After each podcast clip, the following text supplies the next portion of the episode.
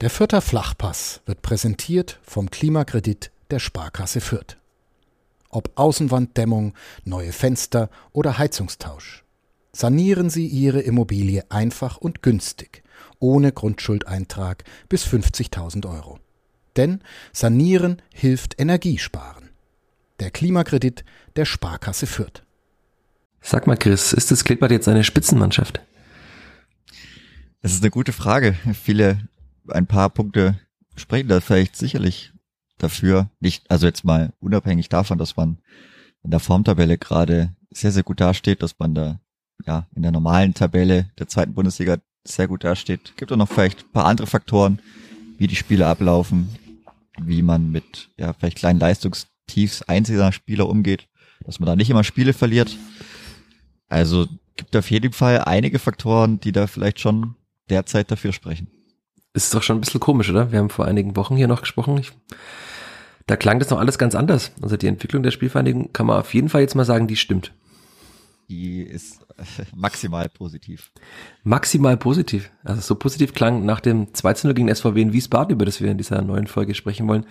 Nicht jeder. Ich glaube, das ist schon auch eine betonte Zurückhaltung. Also man will jetzt nicht so vorpreschen, weil zuletzt ja dann doch Usama Haddadi etwas vorgeprescht war. Wir hatten es ja hier zitiert. Alexander Zornig hat es auch in der PK als, ich glaube, äh, irgendein Tunesier bezeichnet der da in seiner positiven Art an Dinge ranzugehen schon mal ein bisschen geträumt hat. Und es war dann schon merklich nach dem Spiel jetzt gegen Wiesbaden, dass dann alle sehr gesagt haben, wir müssen von Spiel zu Spiel schauen und wir müssen klar bleiben im Kopf. Aber wir müssen natürlich auch klar bleiben im Kopf, aber wir müssen das auch alles mal besprechen und vor allem der Frage nachgehen, die ich gerade aufgeworfen hatte, denn es gibt eine Spitzenmannschaft ist oder nicht. Wir werden es besprechen in der 157. Folge des Vierter Flachpass. Aber wie ihr das alle gewohnt seid, nach einer kurzen Unterbrechung. Bis gleich. Vierter Flachpass, der Kleeblatt-Podcast von nordbayern.de. Und damit herzlich willkommen zur 157. Folge des Vierter Flachpass. Wir machen es auch in dieser Woche genauso wie das Kleeblatt und gehen mit einer unveränderten Aufstellung in diesem Podcast. Ganz getreu dem Motto Never Change a Winning Team. Mein Name ist Michael Fischer und die zweite Stimme, die ihr gerade schon gehört habt, die gehört Chris Sehm. Hallo Chris.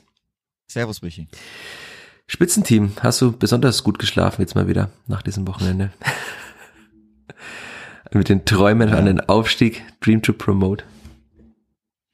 Die kamen vielleicht leider noch nicht, wäre vielleicht auch mal wieder, auch mal, auch mal schön, davon wieder träumen zu können. Aber nee, also es lief, lief sehr gut. Klar, man hat jetzt in der Tabelle trotzdem nicht den Riesenschritt gemacht, weil die anderen Mannschaften einfach auch, auch ganz gut mithalten. Also man ist jetzt von Tabellenplatz 6 auf 5, glaube ich, geklettert. Ja. Dass Düsseldorf und Kiel auch abgeliefert haben. Oben ist es, ja, sehr beständig momentan. Aber man ist trotzdem gut oben dabei. Und von daher war das auf jeden Fall ein sehr, sehr erfolgreiches Wochenende nach diesem, ja, souverän, knappen, irgendwas vielleicht zwischendrin Heimsieg gegen den SVW in Wiesbaden hat sich auch ein bisschen über, also mich hat es schon überrascht, wie souverän das dann am Ende dann auch war, dieser Auftritt. Also weil für mich war das schon so, man spricht ja immer gerne von Reifeprüfung oder so. Man, in, im Betzenberg war eine Reifeprüfung, dass man das einfach auswärts mal bestätigt. Jetzt fand ich aber, das war auch so ein schweres Spiel, weil man hat halt dann einen Aufsteiger, wo Zorniger auch vor dem Spiel sagte, das ist schon möglich, dass man den mal unterschätzt und man denkt, gut, wir sind heimstark und das ist irgendwie ein Aufsteiger mit Namen, die man vielleicht auch nicht alle schon mal gehört hat, auch als Spieler nicht, die in der zweiten Liga neu sind. Und dann war ja eigentlich sofort können wir, können wir gleich ins Spiel dann auch springen. Das war, also der, der Anfang war schon sehr, sehr gut, abgesehen von der Anschlussvariante, oder ja, doch, Anschluss, es war schon die Anschlussvariante, die ist halt vollkommen missglückt. Aber abgesehen davon war der Beginn ja eigentlich ein sehr, sehr guter gleich direkt. Ja, man kam ganz, also man kam sehr gut ins Spiel, hat gleich die Kontrolle übernommen, gab er dann auch eine gute Chance durch Branimir Gotha. Fand ich, hat er wie ein bisschen komisch abgeschlossen. Also sah so aus, als wäre das so ein Schuss vom Aufwärmen, den er da einfach mal schön schön direkt nehmen will.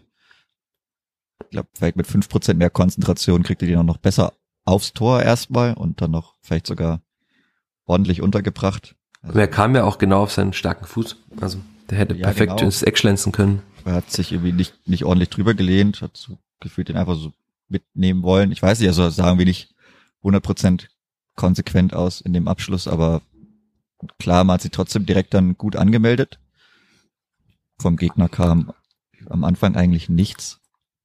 Das hat man auch gut unter Kontrolle gehabt, ne? Also. Ja. Und was auch, was ich auffällig fand, ist, dass man halt auch, also das war nicht mehr so wild, ne? Also ich weiß nicht, ob Alexander Zorniger das immer gefällt. Er ist ja schon ein, Freund von Chaos, von geordnetem Chaos auch teilweise. Aber es war sehr, sehr ruhig, ne? Man hat dann oftmals auch den Ball dann doch mal wieder zurückgespielt, um den ruhigen Aufbau zu wählen. Also das ist auch so eine Entwicklung, finde ich, hin, klar. Ähm, wenn mich manche wieder böse anschauen danach, aber hin zu einer schon Spitzenmannschaft, dass man halt auch die Ruhe bewahrt und dann lieber mal sagt, okay, wir haben die Qualität im Aufbauspiel und dann baut man lieber mal in Ruhe von hinten auf, als jetzt einen überhasteten Angriff zu starten, wo man im Zweifel den Ball dann doch verliert. Also das mir gefällt das ja als, als Freund des äh, Vierter Flachpassens, würde dieser Podcast ja auch nicht so heißen, deutlich besser, wenn man das Spiel von hinten in Ruhe aufbaut und man merkt dann aber doch immer noch im Stadion, dass es manchem auch mal nicht gefällt. Also da kehrt so eine gewisse Unruhe immer ein, wenn dann so ein Angriff, der schon zwischen Mittellinie und 16 ist, nochmal abgebrochen wird und hinten nochmal neu aufgebaut wird.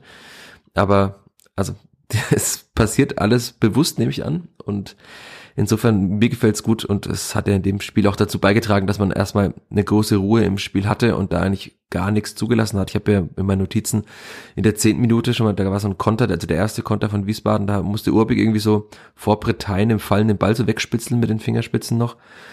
Das war ja eigentlich dann so die erste Wiesbadener Aktion und dann war komischerweise kurz danach haben sich Urbig und Dietz bisschen zu viel Ruhe gegönnt. Also das war auch eine komische Aktion, wo sie da fast den Ball dann hergeschenkt haben am eigenen Tor. Also das ist, das sind dann so Punkte, die noch dagegen sprechen für eine reine Spitzenmannschaft, dass man halt dann wirklich sich völlig unnötig da in Bedrängnis bringt am eigenen Tor, weil man sich einfach so aufreißend viel Zeit lässt. Und das ist ja auch schon mal schiefgegangen bei Urbik und Dietz.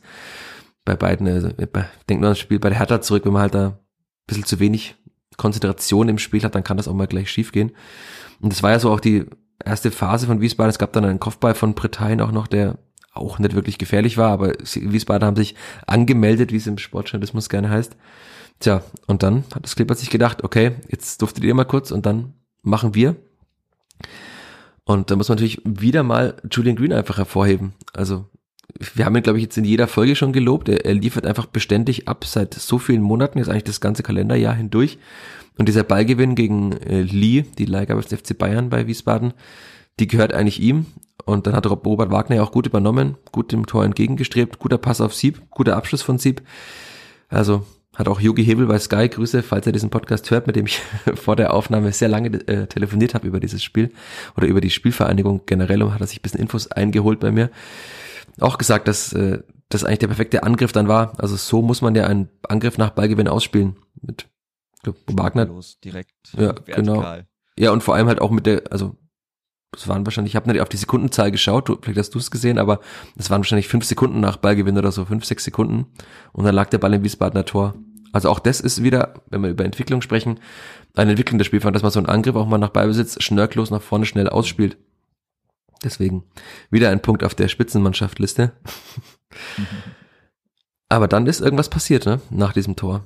Irgendwie die knapp zehn Minuten oder Viertelstunde danach, die war irgendwie seltsam, fand ich.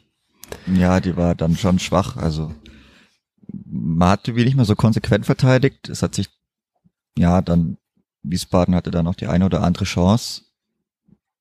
Ja, Osama Dadi hatte da auf seiner Seite auch dann gehörige Probleme, aber, aber nicht nur da. Also die Unsicherheit kam da sicherlich auch dadurch zustande, dass man einfach etwas zu langsam gespielt hat, die, den Aufbau vielleicht zu sehr verzögert hat, dann manchmal so halbhohe Bälle gespielt hat und die dann irgendwie dann den einen oder anderen Kontakt mehr noch benötigen und dadurch dann Wiesbaden auch eingeladen hat, dann doch mal früher und konsequenter zu stören. Und damit hatte da die Spielvereinigung schon sicht, also schon sichtlich Probleme, fand ich. Das war dann auch, da ist dann auch einiges an Unruhe reingekommen.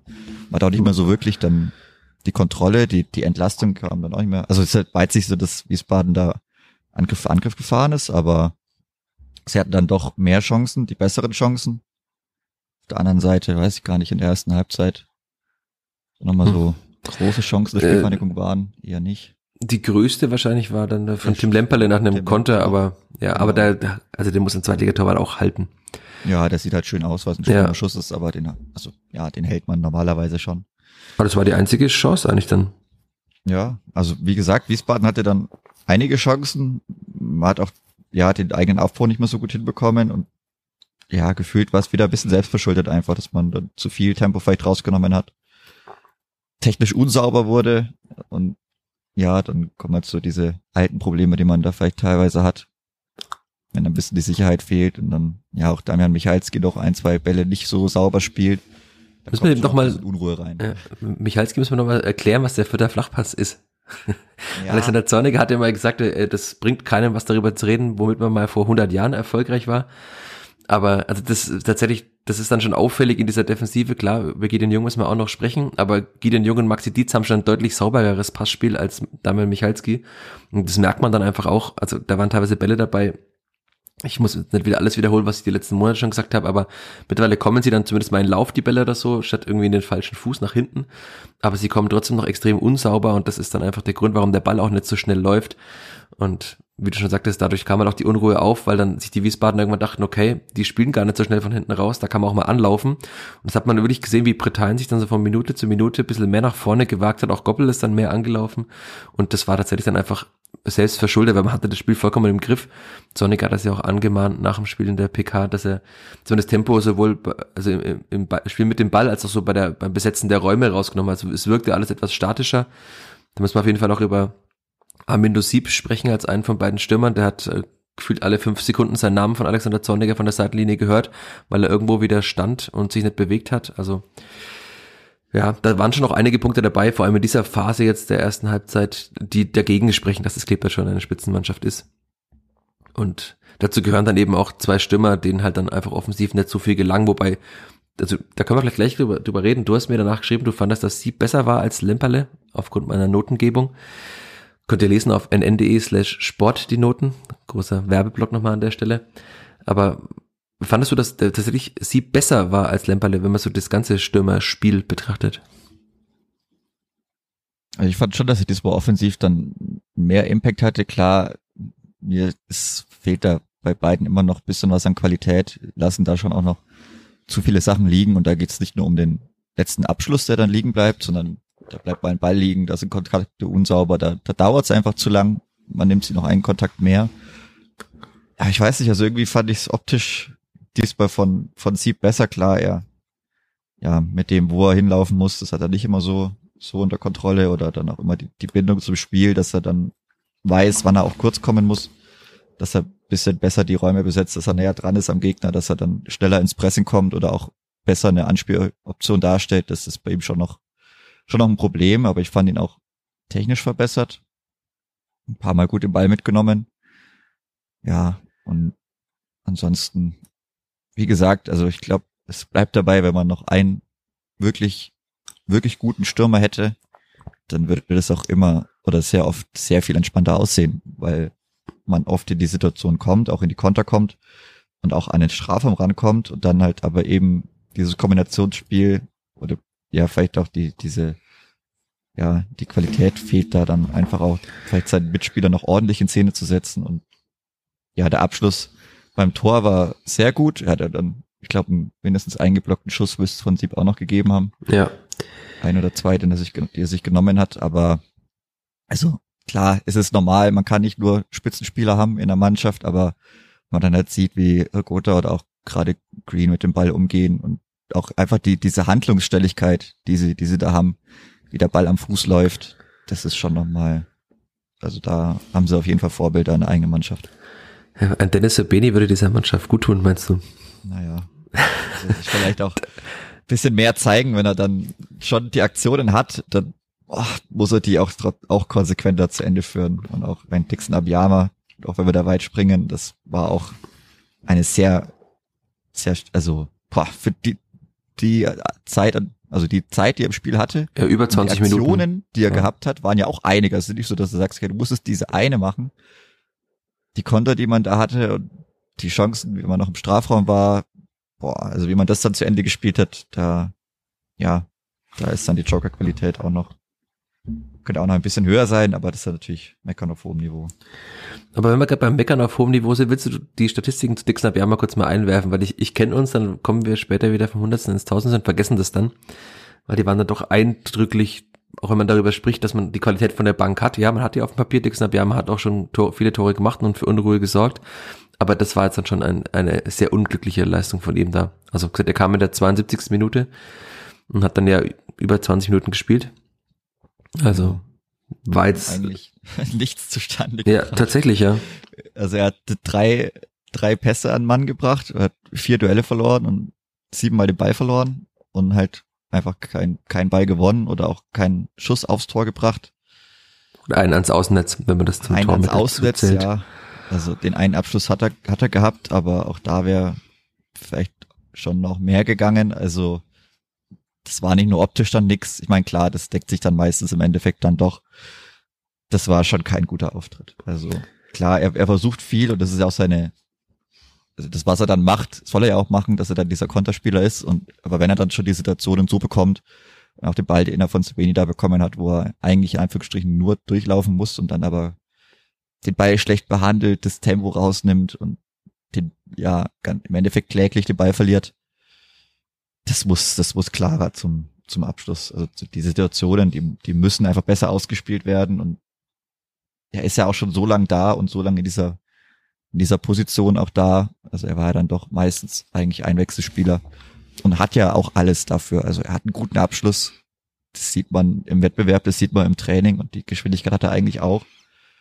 Aber wie er sich immer da verhaspelt, das ist irgendwie, das tut schon immer noch weh. Und dafür, dass er jetzt auch so lange dabei ist, ja, tut mir das irgendwie immer leid für ihn, wenn das dann so blöd ausschaut. Es hätte auch blöd ausschauen können, um eine schlechte Überleitung zu nehmen, wenn einfach einer dieser Chancen, du hast gerade vorhin gesagt, ein paar Chancen, es war gefühlt immer Ivan Britain, also der war schon sehr präsent als Stürmer. Zum Beispiel eine Kopfball, der in der 29. Minute über das Lattenkreuzer so knapp drüber gestrichen ist.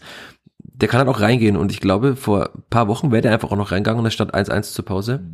Und das gehört dann irgendwie auch dazu, das ist so ein unerklärliches Phänomen von haha, Spitzenmannschaften, dass dann einfach so ein Ball mal nicht reingeht und man dieses Glück hat, dass man dann mit einem zu Null in die Pause geht, obwohl der Gegner vor der Pause eine Viertelstunde lang einfach die klar, oder 20 Minuten fast, die klar besseren Chancen hatte. Und halt auch, also wie gesagt, der eine, den Schuss, den kurz, also war eine Minute vorher, als dann Haddadi, hast du schon gesagt, komisch stand und der Ball dann in die Tiefe kam und Goppel auf Parteien zurücklegt. Wahrscheinlich, wenn er ein bisschen mehr Selbstvertrauen hat oder wenn er ihn anders trifft, dann steht es da schon 1-1.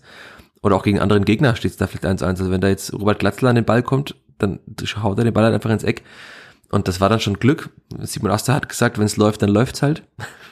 Weil das ist einfach die Erklärung und das ist ja wirklich so etwas, egal in welcher Liga, egal zu welchen Zeit, immer bei Spitzenmannschaften ist so eine Portion Glück dabei, die man irgendwie nicht mit Fakten untermauern kann. Und das ist ja auch schön und dass der Spielfang auch mal dieses Glück mal hat. Wir hatten ja schon oft auch darüber gesprochen, dass man Pech hatte, ob jetzt mit Schiedsrichterentscheidungen oder anderen Dingen. Und das, das gehört eben dann auch dazu, hat ja auch Alexander Zorniger nachgesagt, dass man schon auch immer, also klar, einen guten Torwart, das hat Jonas Obig war das in diesem Spiel, aber gehört schon auch immer noch ein bisschen Glück dazu, dass man haben muss, um halt dann da auch zu null rauszugehen in der Pause. Und dann auch nach der Pause, wenn man dann so verschlafen reinkommt, ich weiß nicht, manche war wahrscheinlich noch gar nicht im Block oder hat irgendwie noch irgendwo anders hingeschaut, auf einmal stand Robin Häuser, ja, 25 Sekunden nach Anpfiff, völlig frei im vierter Strafraum, sah auch ganz komisch aus, weil Gideon Jung so passiv verteidigt hat in dem Moment. Er hat sich irgendwie weggedreht, andererseits war Gideon Jung, ist ja der rechte Innenverteidiger, also da stimmte einiges in der Zuordnung auch nicht. Aber auch da hätte ja dann vielleicht, wenn dann das 1-1 nach 25 Sekunden nach Wiederampel fällt, wäre auch vieles anders gelaufen wahrscheinlich. Aber ist es halt nicht. Und das gehört dann eben auch dazu, dass man dieses, diese Szenen schadlos übersteht. Und dann waren das ja eigentlich auch die letzten großen Chancen wirklich, oder? Von Ja. Wiesbaden. Ich habe jetzt keine mehr in meinen, meinen Notizen und auch keine mehr im Kopf. Nee, großartig ist da nichts mehr passiert. Ich, einmal kam noch, oder war das? Nee, Dietz hat einmal noch gut, ist nochmal gut reingesprintet, gut abgelaufen. Und hat übrigens auch wieder ähnlich gefeiert wie in Lautern seine Rettungstat. Ja, na klar, das gehört dann auch dazu. Aber, aber das ist eben das, was ich im, am Eingang auch meinte. Also das sind so die, diese kleinen Sachen. Also ich fand, dass Gideon Jung gar kein gutes Spiel gemacht hat, defensiv oft überfordert und einfach schlecht verteidigt gegen Parteien oder jetzt auch diese andere Situation. Und das ist aber eben dieser kleine Unterschied. Also vor ein paar Wochen hätte einem das vielleicht noch den Punkt oder sogar den Sieg gekostet gefühlt, wenn man also wieder sagt, okay, das war mal wieder irgendwie gar nichts und er ist dreimal über seine Beine gestolpert und so sah das dann auch schlecht aus, aber man spielt dann trotzdem zu null. Und das, wenn man das mal ein bisschen konservieren kann, dadurch entsteht ja auch Selbstverständnis irgendwann, dass dann sagst, okay, das ist jetzt egal, ob jetzt einer irgendwie gar nicht seine Leistung bringt an dem Tag oder schlecht ausschaut, wir kriegen das trotzdem hin. Das sind so diese kleinen Entwicklungen, die dann auch keiner, ich, die kann man nicht erklären, aber das ist dann dieser, dieser feine Unterschied.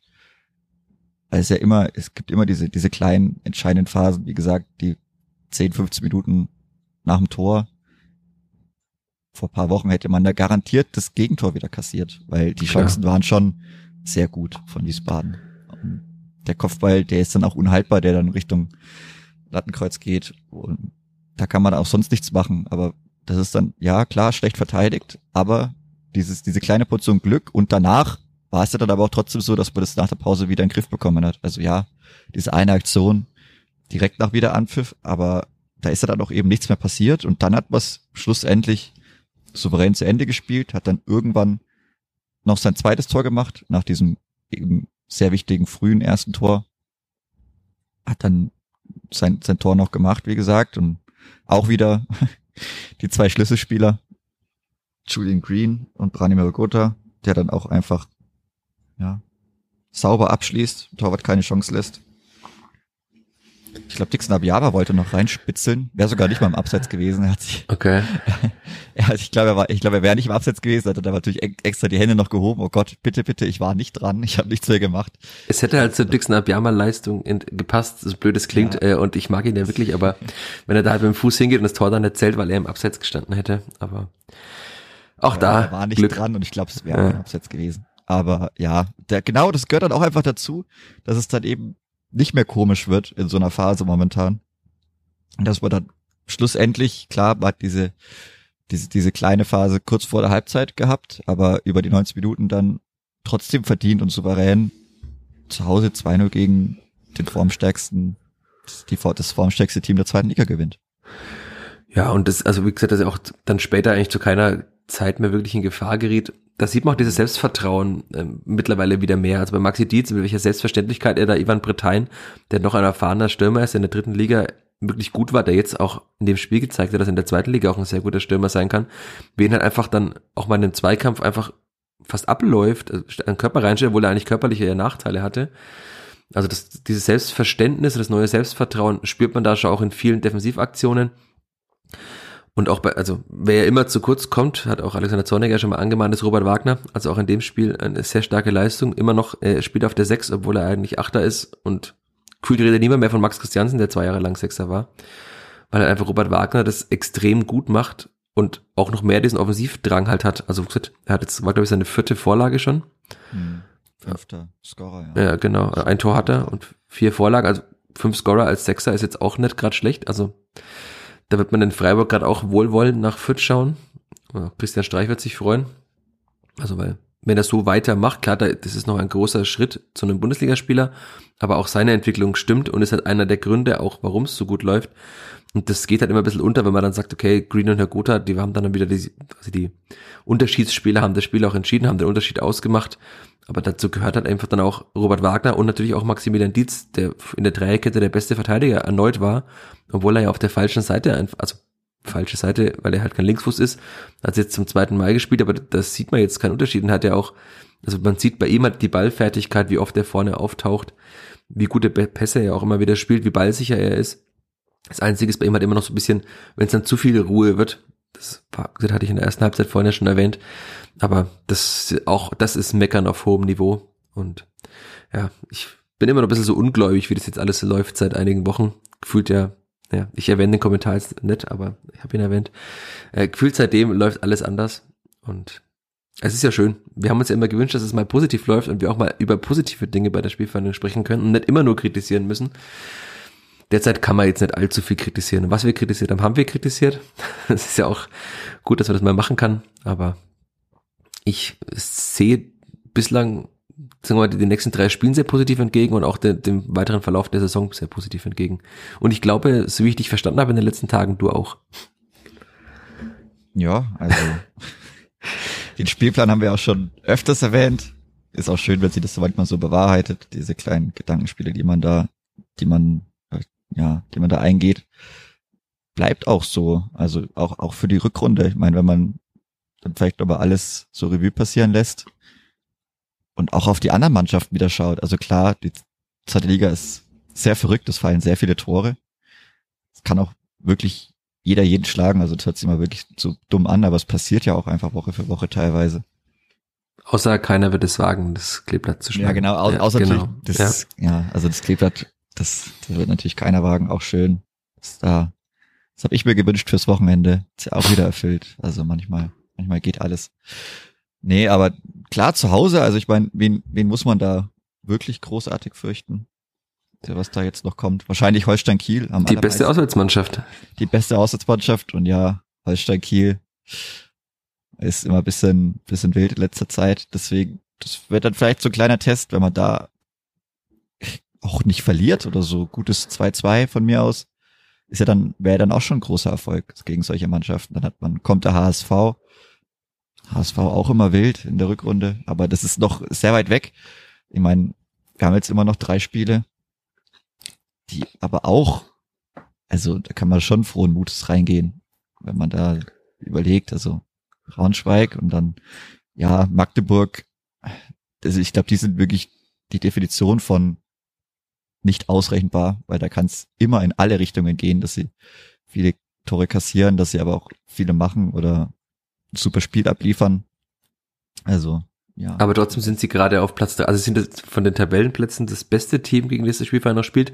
Aber es ist ein Heimspiel und ja, genau. auch das beim, also ich stand ja auf mein Haupt, der Magdeburg nach weiter oben getippt hat. Ich war vielleicht etwas ja, geblendet von dem guten Fußball, den sie teilweise gespielt haben, aber das ist ja auch gar nicht konstant. Sie kriegen diese Konstanz ja auch nicht wirklich rein und da, da kann man ja einfach das Spiel zum Beispiel von vor einem Jahr oder, ja gut, das war im Frühjahr, aber in der vergangenen Saison einfach als Beispiel nehmen. Da haben sie in der ersten Halbzeit extrem gut gespielt und dann haben sie halt einfach doch nicht diese Qualität auf, also auf allen Positionen, um das halt auf Dauer durchzuziehen. Dann lässt der Torwart mal einen Ball durch. Das ist bei Dominik Reimann ja auch immer mal möglich.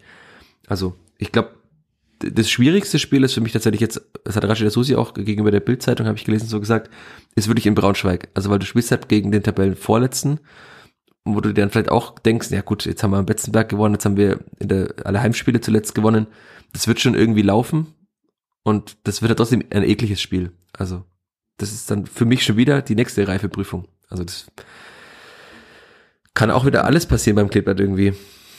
Da werden, denke ich, auch die Fans wahrscheinlich große große Rolle spielen, dass so, so ein Spielverlauf wie jetzt, wie jetzt am Wochenende, also frühes Tor wäre da, glaube ich, noch mehr. Das ist sowieso mal sehr, sehr viel wert.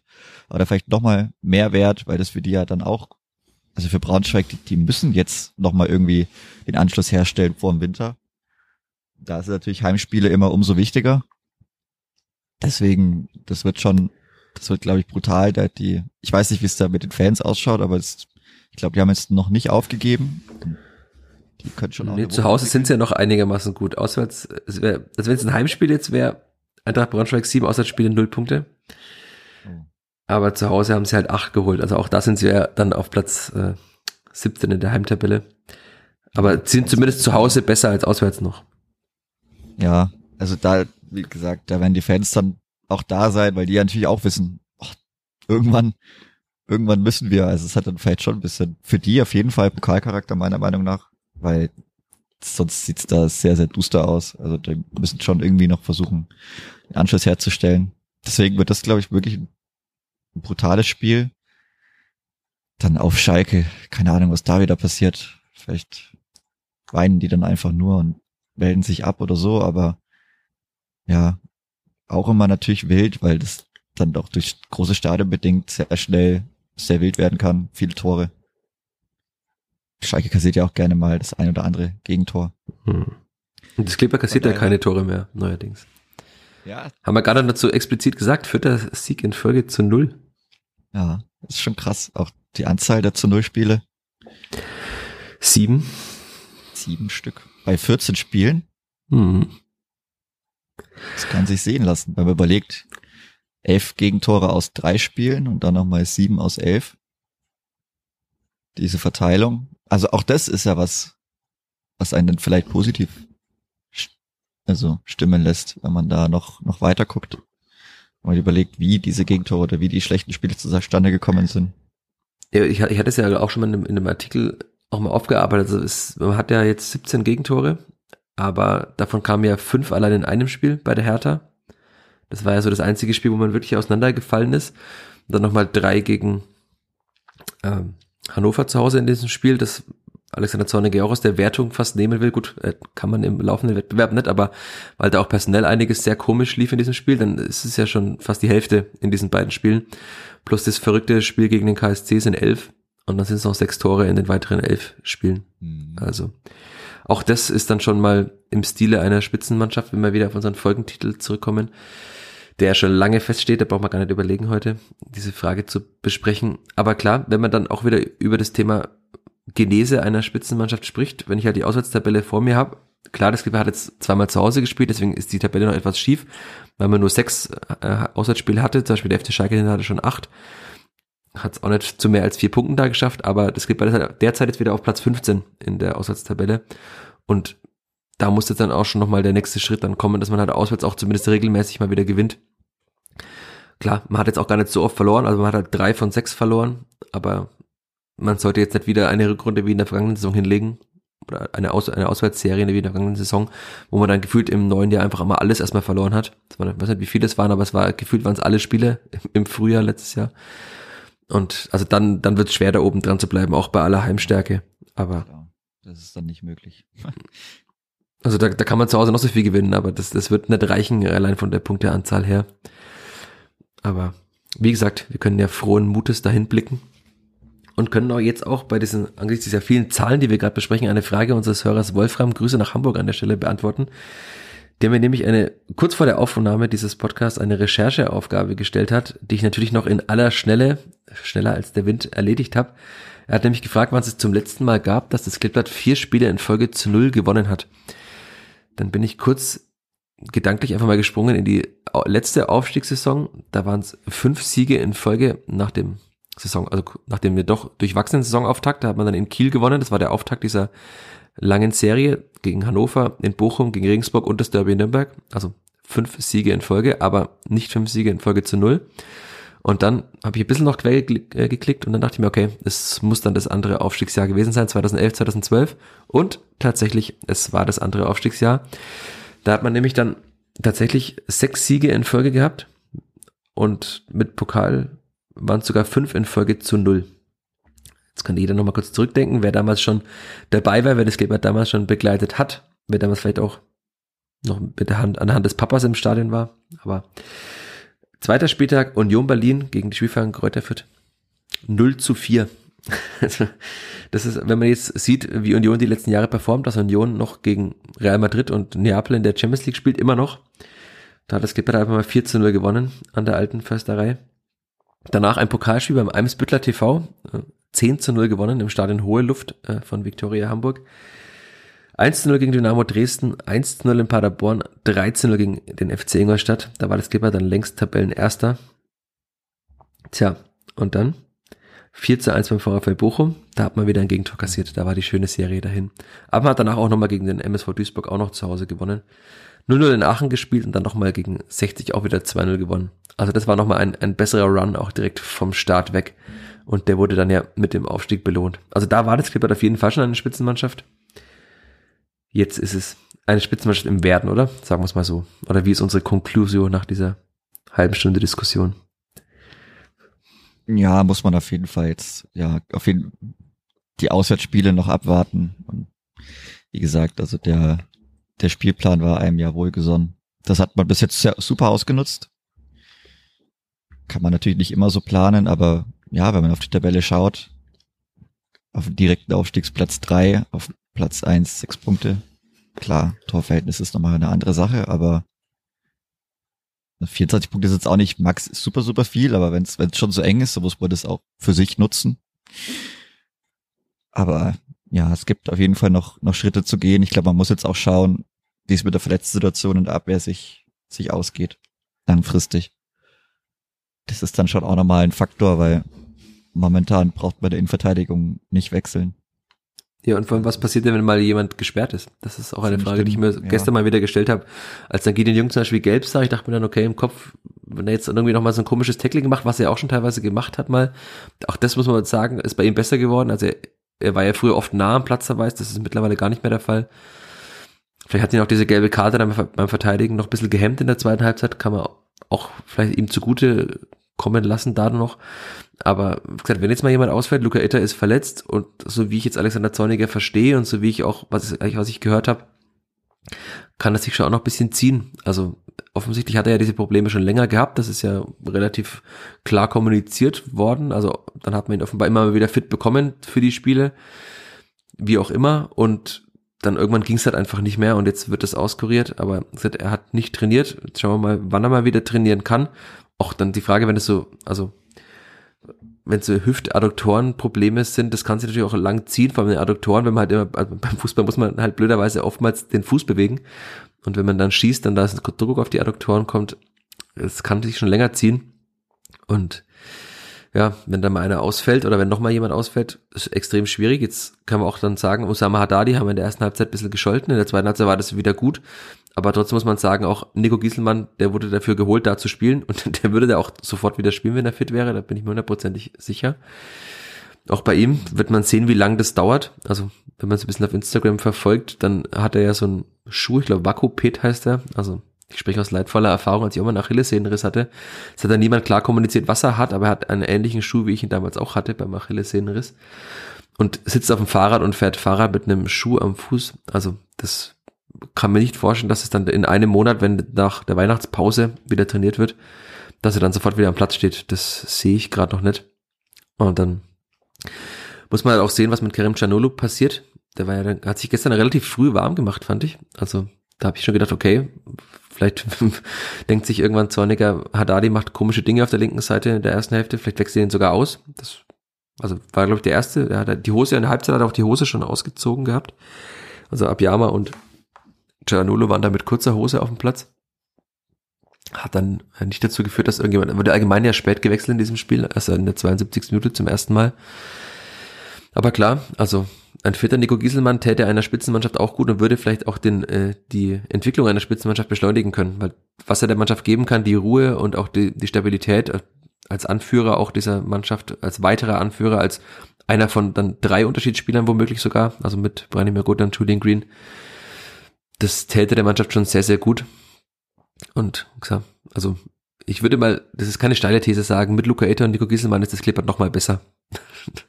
und dann hat man eben die Wahl, wen man in die Mitte stellt, in der Dreierkette, ob jetzt Gideon Jung oder Maxi, äh, oder Daniel Michalski, weil Maxi Dietz sollte auf jeden Fall gesetzt sein nach den letzten Leistungen. Und dann kann man erwägen, ob man mehr Spiel ne, oder mehr spielerische Qualität haben will oder mehr defensive Stärke und Kopfballstärke, aber wie gesagt, wir drücken einfach die Daumen, dass da die Verletzungen jetzt nicht auch noch ewig andauern, weil das war ja auch im letzten Aufstiegsjahr einer der großen Pluspunkte, dass man halt dann wenig Verletzte hatte. Man hatte eh schon ein kleines Aufgebot, mit Sicherheit auch finanziell bedingt, weil man den Etat ja dann doch wieder ein bisschen gesenkt hat im Vergleich zum letzten Jahr. Also es waren ja knapp über zwölf in der vergangenen Saison, was auch krass ist, aber okay, abgeschlossen und jetzt hat man, glaube ich, so knapp unter zwölf, also es ist ein etwas geringerer Etat. Wahrscheinlich ist es halt dann ein, ein Kaderplatz mindestens mal weniger.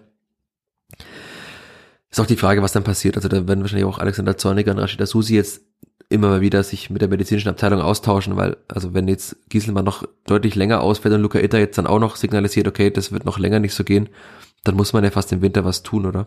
Auf der Position. Als irgendjemand, der halt links hinten spielen kann, ne? Linksfuß, ja. der irgendwo hinten spielen kann. Wahrscheinlich dann eher ein, ja, schon ein Innenverteidiger, den man dann im Zweifel auch mal rausstellen kann. Aber ja, Wobei das sowieso ja. Man hat ja Schlicke noch, aber. Ja gut, da hat man jetzt dann auch gesehen bei Pokalspielen Homburg, dass der Weg direkt, noch weiter ist. Ja, ja, dass er direkt aufrückt. Und ansonsten gibt's da jetzt auch erstmal nichts mit dem linken Fuß. Also das ist jetzt sowieso schon allein personal dünn. Also man hat ja auch sonst keinen Innenverteidiger jetzt mehr, klar. Man hat Schlicke, wenn man die ein bisschen rausnehmen will, dann hat man aber jetzt momentan drei fitte Innenverteidiger für drei Positionen und die haben alle drei den rechten Fuß. Ja, noch dazu wird ja irgendeiner von denen noch mal gesperrt sein. Also ja, Gideon Jung hat, glaube ich, jetzt drei gelbe Karten, das wird ja auch irgendwann kommen. Also kann schon durchaus sein, dass man sich da jemanden holt. Ich wüsste jemanden. Gehobenes Talent vielleicht. Ich wüsste da jemanden, der nicht im Aufgebot war am Wochenende, der aber spielen dürfte bei den Profis. Der ist sogar Linksfuß, aber eigentlich ja auch kein Verteidiger. Also er hat in der U23 gespielt, aber er ist eigentlich auch kein Verteidiger. Ne? Ja, aber so in der Dreierkette den linken kann er schon geben, glaube ich. Kann ich mir schon vorstellen. Oder Ach, man zieht Haddadi wieder rein und dann. Das glaube ich aber jetzt ehrlich gesagt nicht. Also hat, hat Zonecker das öffentlich gesagt? Ich glaube schon, oder? Bei der, doch, doch hat er bei der, beim letzten Spiel auf der PK gesagt, dass äh, es schon nochmal ein Unterschied ist, ob man halt nicht sichert auf der linken Außenbahn oder ob man nicht sichert im Zentrum. Und also das war eine relativ klare Ansage. Das heißt, glaube ich, Usama Haddadi nicht mehr zutraut, da den linken Innenverteidiger zu geben, weil halt dann doch mal pro Spiel so ein, zwei Situationen hat, wo er irgendwie komische Dinge tut. Und wenn der Ball halt dann ins Zentrum äh, Richtung Strafraum kommt, ist es bedeutend gefährlicher, als wenn er auf der rechten, äh, also auf der gegnerischen rechten Außenbahn irgendwo Richtung Eckfahne kommt. Und jetzt man hat er auch gesehen, also in die zweite Halbzeit von Haddadi war, fand ich extrem gut, war vielleicht sogar die beste Leistung seit langem von ihm. Die Geschwindigkeit, er war der schnellste Spieler, also das hilft ja dann auch mal, wenn, wenn er doch mal sichern muss nach hinten, dass er da auch mit dem Sprint mal nach hinten gehen kann. Also ich glaube, das liegt ihm schon jetzt besser und Maxi Dietz macht es da ja auch gerade gut, aber Edgar Pripp ist, glaube ich, nicht ganz aus dem Kopf, sonst hätten sie ihn nicht dazugenommen. Vielleicht wollen wir das auch kurz im Podcast noch aufklären, was ja doch einige Verwirrung gab. Also, dass er in der U23 zu Unrecht gespielt hat aufgrund einer Sperre, die er noch aus der Türkei hätte verbüßen müssen von einem Spiel von Manisa Spor gegen Tuzla Spor im Mai. Das war ja überall, das hat wahrscheinlich jede und jeder mitbekommen. Das war ja so erst bei der Sportschau, war Edgar Pripps Gesicht plötzlich überall. Hat sich mit Sicherheit sehr gefreut, dass er dann so wieder auftaucht nach äh, langen Monaten, denen er nirgendwo aufgetaucht ist. Und dann es ist offenbar niemandem aufgefallen. Edgar Pripp hat das auch niemanden bei der Spielvereinigung, also der, der Fehler lag da auch mit bei ihm natürlich, hat das niemandem gesagt. Er hat es wahrscheinlich auch einfach vergessen, weil es schon so lange her war. Und Rashida Susi sagt ja auch, also es gibt ja teilweise dann Sperren, die aus dem Profibereich im Amateurbereich nicht mehr gelten oder umgekehrt. Kommen wir gleich dazu, ist dann tatsächlich so. Aber Edgar Pripp hätte nicht spielen dürfen, das war aber bei der Spielberechtigung irgendwo vermerkt, deswegen hat das Kleeblatt ihn eingesetzt. Deswegen wurden im Kleeblatt drei Punkte vom 13-0 gegen Schalding-Heining, übrigens Kerber-Spiel der U23, abgezogen. Und das Spiel wurde gegen das Kleeblatt gewählt und Edgar Pripp wurde bis zum 24. Dezember, also bis Weihnachten, für alle Regionalligaspiele gesperrt. Aber dann hat das Kleeblatt sich gedacht, okay, Gieselmann fällt länger aus.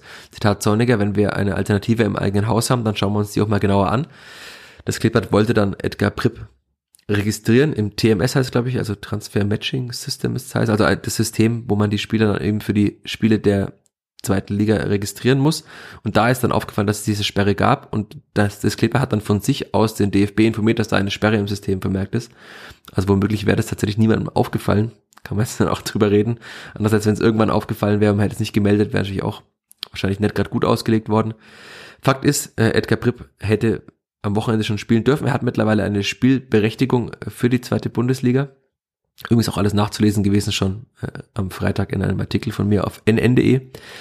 Und jetzt war er nicht im Aufgebot. Ich hätte getippt, er wäre im Aufgebot gewesen, wenn die U23 gespielt hätte. Das Spiel der U23 gegen Schweinfurt wurde ja aufgrund der Witterungsbedingungen abgesagt. Deswegen waren dann auch alle Spieler im Aufgebot am Spieltag. Aber ansonsten hätte man Sicherheit entweder Kerem Cianolo oder Walid Mamdi bei der U23 gespielt und dann wäre der Kaderplatz zumindest schon mal für Edgar Pripp frei gewesen und dass man ihn auf jeden Fall jetzt auch was zutraut. Er trainiert mittlerweile bei den Profis mit. Und wie gesagt, es, es wäre eine dieser möglichen Alternativen, wenn man auch im Winter vielleicht entweder kein Geld ausgeben will oder keine Option findet, weil er, er ist halt immer noch 33. Also er ist jetzt nicht 41, sondern er ist 33. Er ist zwar der älteste Spieler in der Mannschaft, aber mit 33 Jahren kann man schon auch noch in der zweiten Bundesliga spielen. Noch dazu mit der Erfahrung von, ich glaube, 100 Bundesligaspielen und 170 Zweitligaspielen so roundabout. Also so viel Erfahrung hat kaum jemand in dieser Mannschaft. Und ich glaube, das wäre dann auch nochmal so für alle Nostalgiker im Ronhof nochmal schön, wenn Edgar Bripp an der Seitenlinie steht mit der Nummer, ich weiß es nicht, 36, welche da noch frei ist und dann einfach eingewechselt wird. Ich sehe es kommen. Irgendwann wird es passieren. Bin ich ganz zuversichtlich. Du nicht? Doch. Kann schon sein, je nach Personalsituation.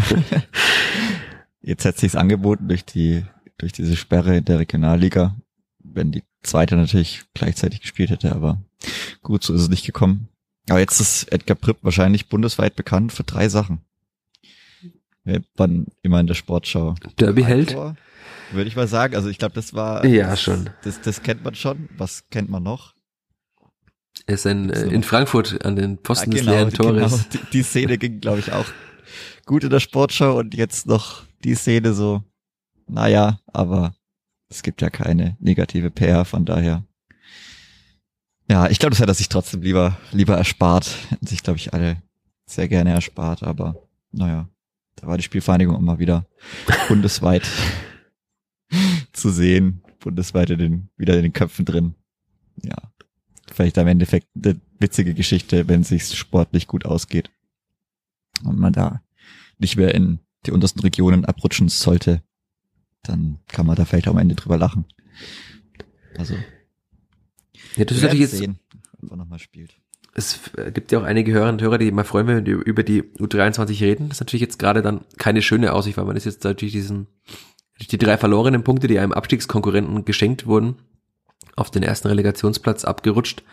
Hätte jetzt am Wochenende wieder nach oben springen können, aber das Spiel wurde abgesagt. Es gibt nochmal ein Spiel, aber am 10. Dezember würde man beim FC Bayern 2 nochmal spielen. Das schauen wir mal, ob das dann stattfindet. Gut, die Bayern hätten wahrscheinlich irgendwo eine Kunst, einen Kunstrasen oder irgendein, oder eine Rasen mit Rasenheizung am Campus, wo man spielen kann. Aber ansonsten, also rein von der Qualität dieser Mannschaft dürfte die nicht da unten stehen.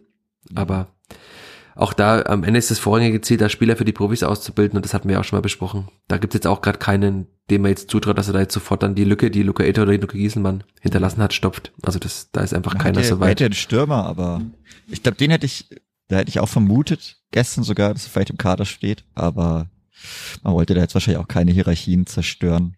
Nee, das ist, hat mir auch schon mal gesagt, ja. Er hat ja auch noch nicht mittrainiert, also Ja, von daher. ja, wenn es mit einer anderen verletzten Situation pff, und wenn sie dadurch, dass es sich jetzt angeboten hätte, weil die U23 nicht gespielt hat, wenn da noch jemand gefehlt hätte im Sturm, wäre auf jeden Fall nachgerückt, weil so blöd wie sie anhört, aber ob ich jetzt Petkov oder Sabeni einwechsel oder halt Ricky Bornschein mal zehn Minuten reinwerf, der mir auch nochmal eine ganz andere körperliche Komponente gibt und vielleicht mit einem hohen Ball zum Schluss. Also, ja, ob es Dennis Sabeni gerade alles verlegt oder ob dann Ricky Bornschein mal über seine Beine stolpert, ist dann wahrscheinlich auch egal.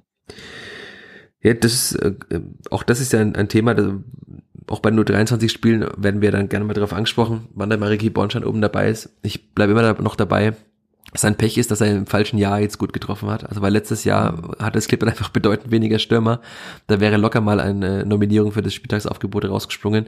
Jetzt gerade hat das Clipper eben mit Branimir Gutta fünf Stürmer, die auch alle fit sind, wobei die auch teilweise dann extrem vielseitig einsetzbar sind, sagen wir es mal so, wie Lukas Petkov, der von sechs bis Sturm schon alles gespielt hat. Aber klar, also dass man, wenn man fünf Stürmer hat und noch einen sechsten auf die Bank setzt, das ist mir schon bewusst. Und klar, da will man jetzt nicht, äh, sagen wir mal, Dennis Sabeni die U23 schicken, dafür Ricky Bornstein mit hochnehmen. Das wird nicht passieren. Und auch mit Lukas Bettkoff wird man das nicht machen. Die Frage ist ja, was dann zum Beispiel mit Lukas Bettkoff im Winter passiert, wenn man die Laie beibehält. Ob dies noch so vielversprechend ist, wenn er nach der Saison geht, scheint jetzt auch nicht die Rolle zu finden in der Mannschaft, wo er jetzt dann viel spielt. Man, der Schuss gegen Wiesbaden jetzt war gut. Ansonsten jetzt auch nicht so viele Aktionen gehabt. Klar, war auch nur knapp zehn Minuten, aber ja, das ist für Ricky Bornstein eben blöd. Plus dazu noch, dass er halt schon alt ist. Also ich glaube, ein, ein 21-jähriger Ricky Bornstein hätte vielleicht auch noch mal mehr Möglichkeiten als jetzt ein 24-jähriger, also der ja dann auch schon nicht mehr in die U23 Minuten fällt. Also ja, ein bisschen blöd für ihn, aber ich sehe trotzdem, dass also dieser Spieler wird noch im Profifußball ankommen, auch wenn ich mittlerweile davon ausgehe, dass es nicht mehr in Fürth sein wird. Außer in der Rückrunde schießt er jetzt noch 15 Tore und dann kommt keiner drum rum, ihm einen Profivertrag zu geben bei der Spielvereinigung. Aber da möchte ich Chris Sehm zitieren. Der Sprung von der Regionalliga in die Bundesliga ist dann ja auch ein großer. Ne? ja. Okay, dann sind wir schon relativ ja. weit, aber wir haben noch einen Punkt auf unserer Liste. Und zwar, wir waren am Samstag bei der U19, Chris. Ja, kalt war's. Sehr kalt war's. Auf dem Kunstrasenplatz, wo ansonsten immer der türkische SV Fürth oder der MTV Stahl oder was sind PM Blau-Weiß gibt's die noch? Zumindest die sehr viele A- und B-Klassenmannschaften spielen, neben der neuen Feuerwache, weil der Platz an der Charlie-May-Anlage nicht bespielbar war.